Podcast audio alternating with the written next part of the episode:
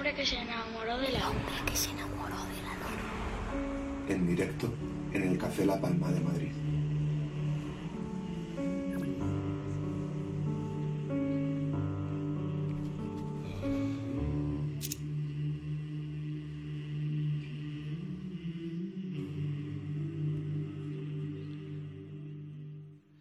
Seguimos en la edición número 313 del hombre que se enamoró de la luna, grabando aquí radio en directo, radio con público en directo desde el Café La Palma de Madrid.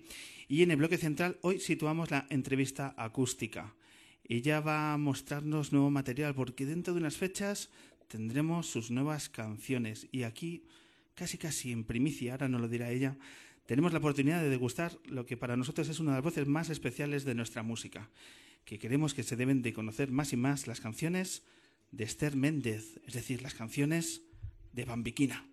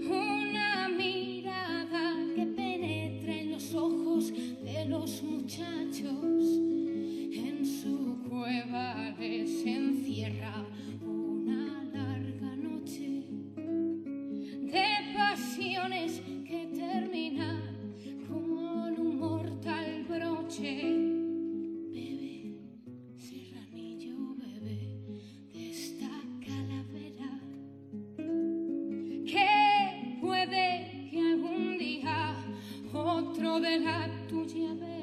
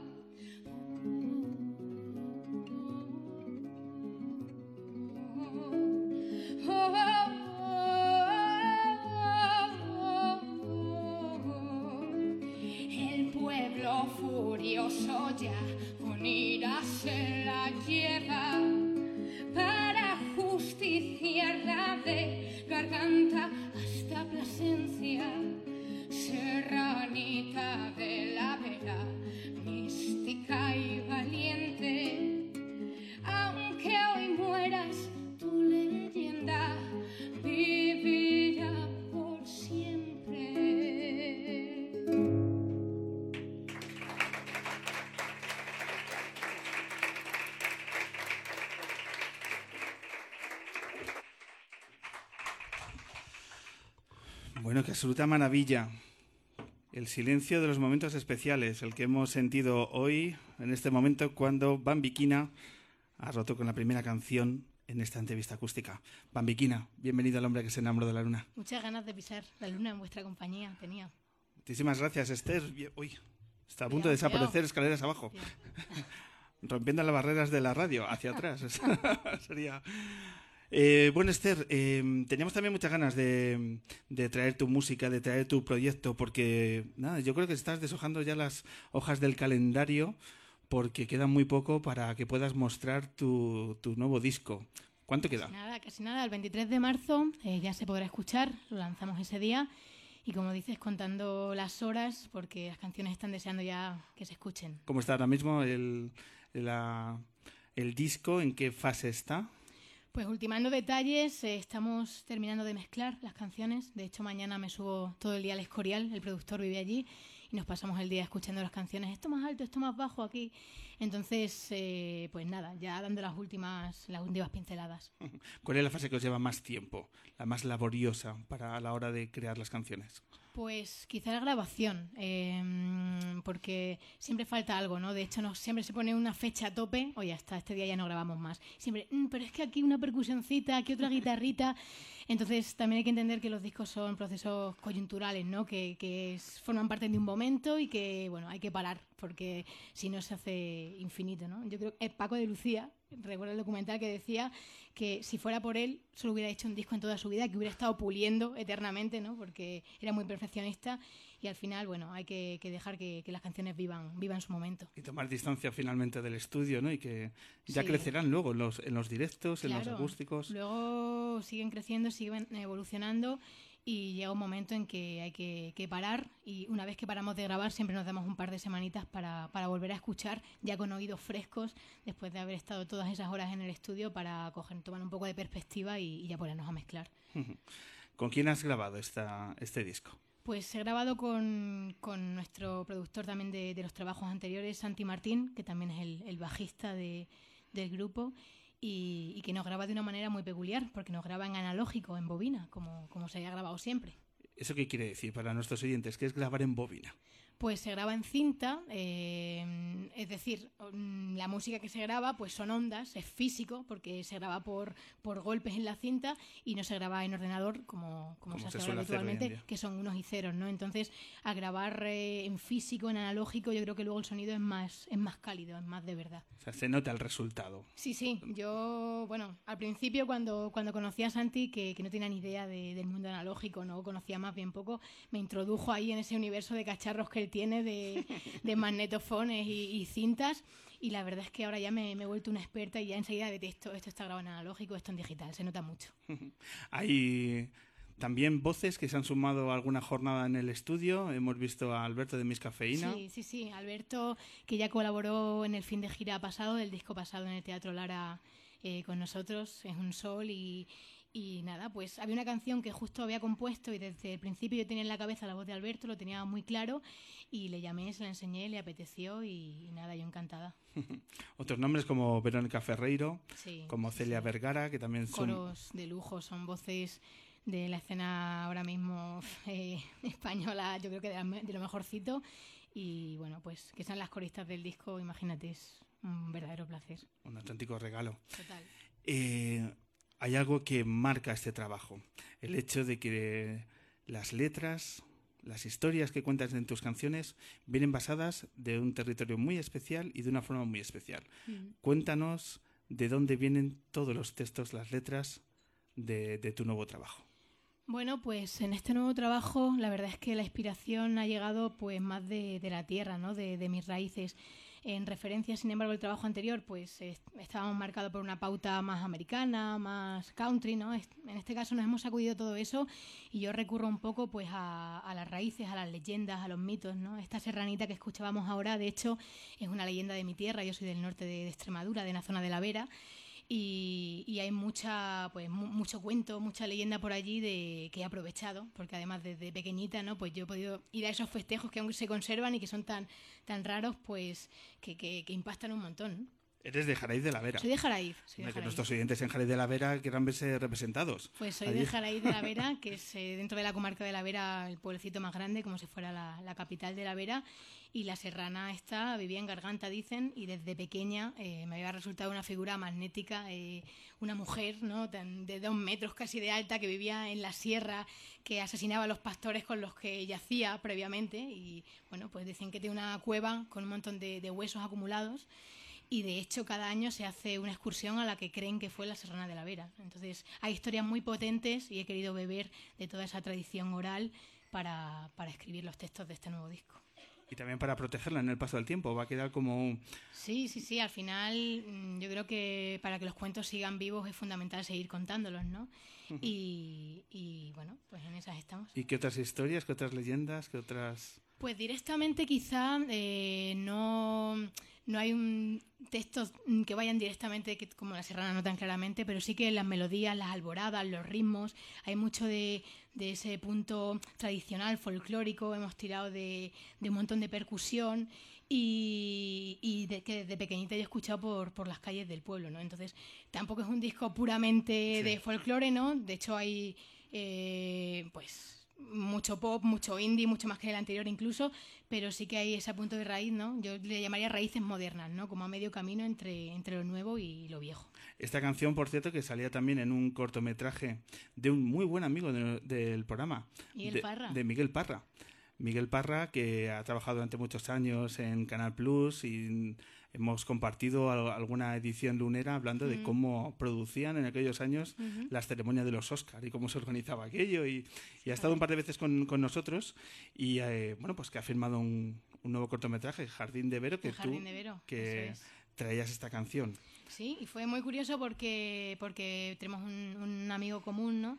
Y Miguel estaba rodando el documental, eh, bueno, el documental el corto, y le hacía falta una canción para el final. Entonces pensó en mí y fíjate eh, qué casualidad que yo ya tenía esta canción compuesta, que dije, es que va perfecta para, para el corto, ¿no? Estas alineaciones de estrellas que suceden a veces, es que la he compuesto hace dos semanas y es justo lo que me pides. Y bueno, pues se hace un poco el paralelismo, el corto habla de, pues, de los desaparecidos de nuestra guerra civil y ese paralelismo que se hace entre los desaparecidos de la serrana que ella escondía en sus cuevas y los desaparecidos de las fosas comunes. Ah, pues una más que apetecible Sí, es muy emocionante. el poder acercarse a- al nuevo cortometraje de, de Miguel Parra. Ah. Otro de los retos que has tenido que asumir en este disco, y que creo que no es menor, es hacer una versión de una de las grandes voces de la música y de la cultura latinoamericana. Porque claro, cuando un artista afronta el hecho de decir, venga, voy a hacer una versión de ni más ni menos que Chabela Vargas, imagino que el reto es grande. Vamos a hablar de, de ese reto, como asumes, escuchando el tema de Chabela Vargas.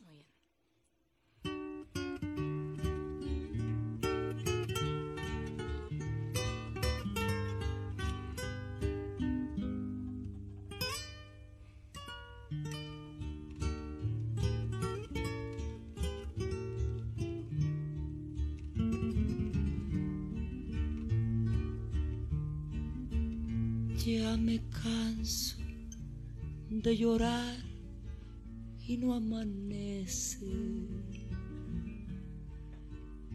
Ya no sé si maldecirte o por ti rezar. Tengo miedo de buscarte y de encontrarte. Donde me aseguran Esto es Paloma Negra de la maravillosa Chabela Vargas. Es increíble cómo la llora, es que es un llanto, ¿no? Es, es ¿Cómo te armas con la valentía de afrontar todo un reto de, de hacer una versión de, de Chabela? Pues la verdad es que porque la siento muy mía. Yo cuando, cuando la canto, eh, no sé, ah, tiene algo de, de trance, no sé, de algo a- ancestral que va más allá de, de lo físico y, cuando la canto me transformo y es una canción con la que he conectado desde siempre. Yo, de hecho, las raíces que comentamos pues vienen de todo lo que he escuchado, ¿no? También las he aplicado de una manera casi inconsciente, pues desde muy pequeña he escuchado Chabela, he escuchado Atahualpa Yupanqui y Chabela siempre sido un referente máximo para mí, ¿no? De hecho, cuando me subo en el escenario siempre canto con los ojos cerrados, no sé, ese, tenemos muchos puntos en común, ese punto chamánico, ¿no? Y decidí hacerla por eso, porque mm, la sentía como propia, porque la banda también le dio un punto muy chulo, la hemos deconstruido, ¿no? Eh, siguiendo con, con ese experimento que hemos hecho con este disco de modernizar canciones antiguas y pues eh, le hemos dado un rollo de mantra, de no sé, le hemos deconstruido ahí un poco y, y realmente salió algo muy chulo que sentíamos como nuestro y, y le queremos hacer un, un homenaje a Chabela y vamos, yo estoy feliz, de hecho, vamos, es de, de mis favoritas del disco. ¿Cómo fue el la toma para grabarla? Porque creo que fue un momento muy especial. Sí, fue especialmente curioso porque mm, bueno muchas de las tomas de muchas de las tomas del disco se han grabado enteras eh, del tirón eh, sin edición. Además los músicos al grabar en analógico lo hacen también en una toma. Entonces tiene sentido preservar pues eh, esa espontaneidad ¿no? de, del momento. Y en este caso además se me ocurrió hacer un, directo de estos de Instagram que era la primera vez que lo hacía y se abrió una ventanita y empezaron a subir las personas que nos estábamos viendo, nos estaban viendo, y yo estaba dentro de la cabina de grabación con los cascos puestos y estaba yo sola, pero a la vez sentía que tenía público mirándome, ¿no? Y esta canción, como requiere esa emotividad y, de esas vísceras que hay que ponerle para cantarla, el hecho de ver que, había gente que me estaba mirando me hizo cantarla, yo creo, con, una emoción mayor, ¿no? Como si tuviera público, pero a la vez estando en el estudio. Y la toma quedó, quedó muy bonita y me dijo el técnico, ni se te ocurra repetir nada, va del tirón y, así va. Y, así, así, va a quedar. ¿Ha habido otras canciones que también han sido... Sí, sí, ha, habido, ha habido varias, ha habido tres, cuatro canciones que, que hemos querido dejar así, porque yo creo que también esas pequeñas imperfecciones lo... Mm, no porque esté muchas veces mejor, está más bonito, no está más perfecto, pero no está mejor. Entonces nosotros somos muy de, de captar el momento, de de esa espontaneidad, de esa calidez, de, no sé, de esa impronta de, de, lo que salga. Sí, efectivamente. Comparto esa sensación que muchas veces los discos son demasiado perfectos. Sí, todo muy colocadito, eh, todo muy editado, ¿no? Y aquí a nosotros nos gusta que se note que hay personas tocando detrás, ¿no? Que a lo mejor el primer estribillo no sea idéntico al segundo porque hay personas que están tocando, ¿no? Y a mí me gusta que eso se preserve.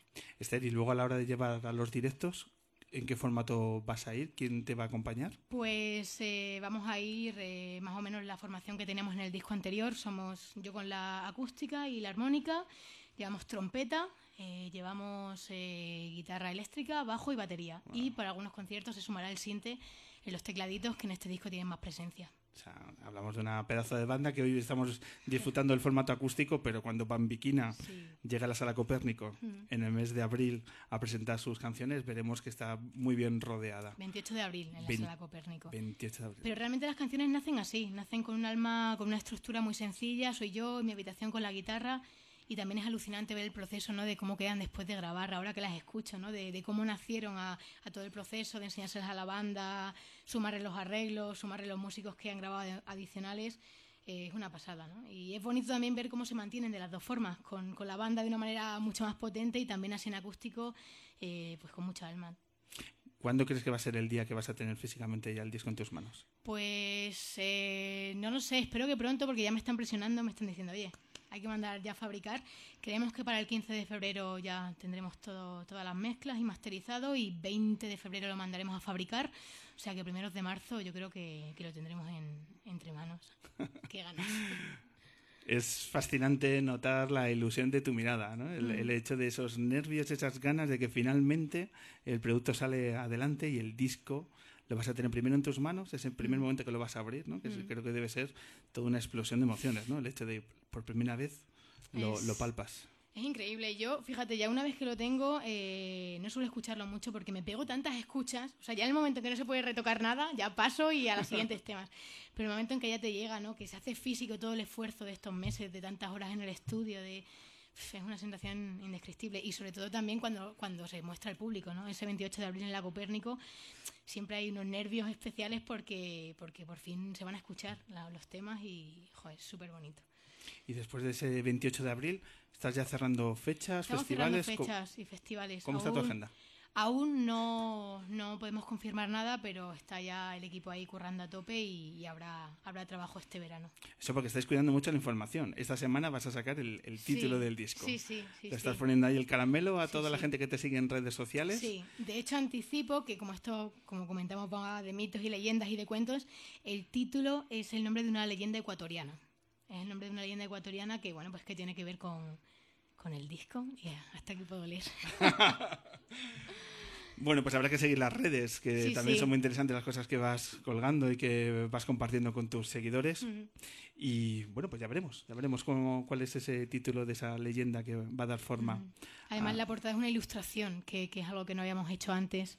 Cuando tiene ese, ese alma de, de, cuento, me apetecía que fuera una ilustración además de, de un ilustrador eh, muy reconocido, que lo voy a anticipar, Ricardo Cabolo, ha, ha puesto su, su dibujo en la portada y ya veréis, es, a mí me, me encanta, porque refleja, cuando vi la imagen, fue como, esto es Bambiquina, esto es el disco, ¿no? Y que una imagen refleje así la filosofía de las canciones, eh, joder, pues me sorprendió mucho. Y, y la, la imagen es, es el disco, lo refleja muy bien.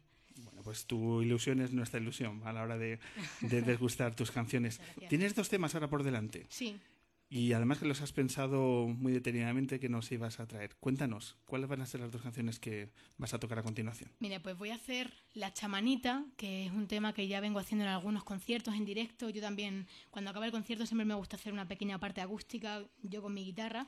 Y en estos últimos conciertos ya, ya la he tocado. Y es una canción muy especial porque está dedicada a Lidia García, que fue mi foniatra durante un tiempo. Solo la conocí cinco meses, pero es de estas personas que te calan muy, muy hondo, ¿no? Hay gente que en cinco meses te, te llega más que otros en cinco años, ¿no? Y es una foniatra muy reconocida, ha dado clases pues a Miguel Ríos, a yo que sé, a Serrat, a Ana Belén, a Víctor Manuel, a todo el mundo, ¿no? Y, y es una persona que, no sé, pues que me transmitió un montón de enseñanzas, que además de maestra de voz fue maestra de espíritu, y yo le, le compuse esta chamanita. De hecho, hoy que vengo con la voz un poco, estoy un poco resfriada, traigo tomillo, que era recomendación suya, para todo el mundo que usa la voz, tomillo con miel, mano de santo. Así que... Y después de la chamanita haré otra versión que hemos incluido mm, eh, en, esta, en el disco y es también una versión muy especial porque es una versión del Space Oddity de Bowie al castellano. Al castellano. Cuidado. Sí, sí. Que bueno, también me decían dónde vas, ¿sabes? Versionando Bowie en español. Pero bueno, a ver qué, qué os parece el resultado. Pues yo lo he escuchado un poquito antes y es una absoluta maravilla. Sí, hoy que hablamos de, de la luna, yo creo que, ¿no? Todo encaja. Bowie debería estar presente también. Cerramos el Chabela y. Bowie, perfecto. Pues venga, Esther, toma posesión de tu guitarra y vamos a disfrutar de estas dos canciones para cerrar tu acústico en esta edición.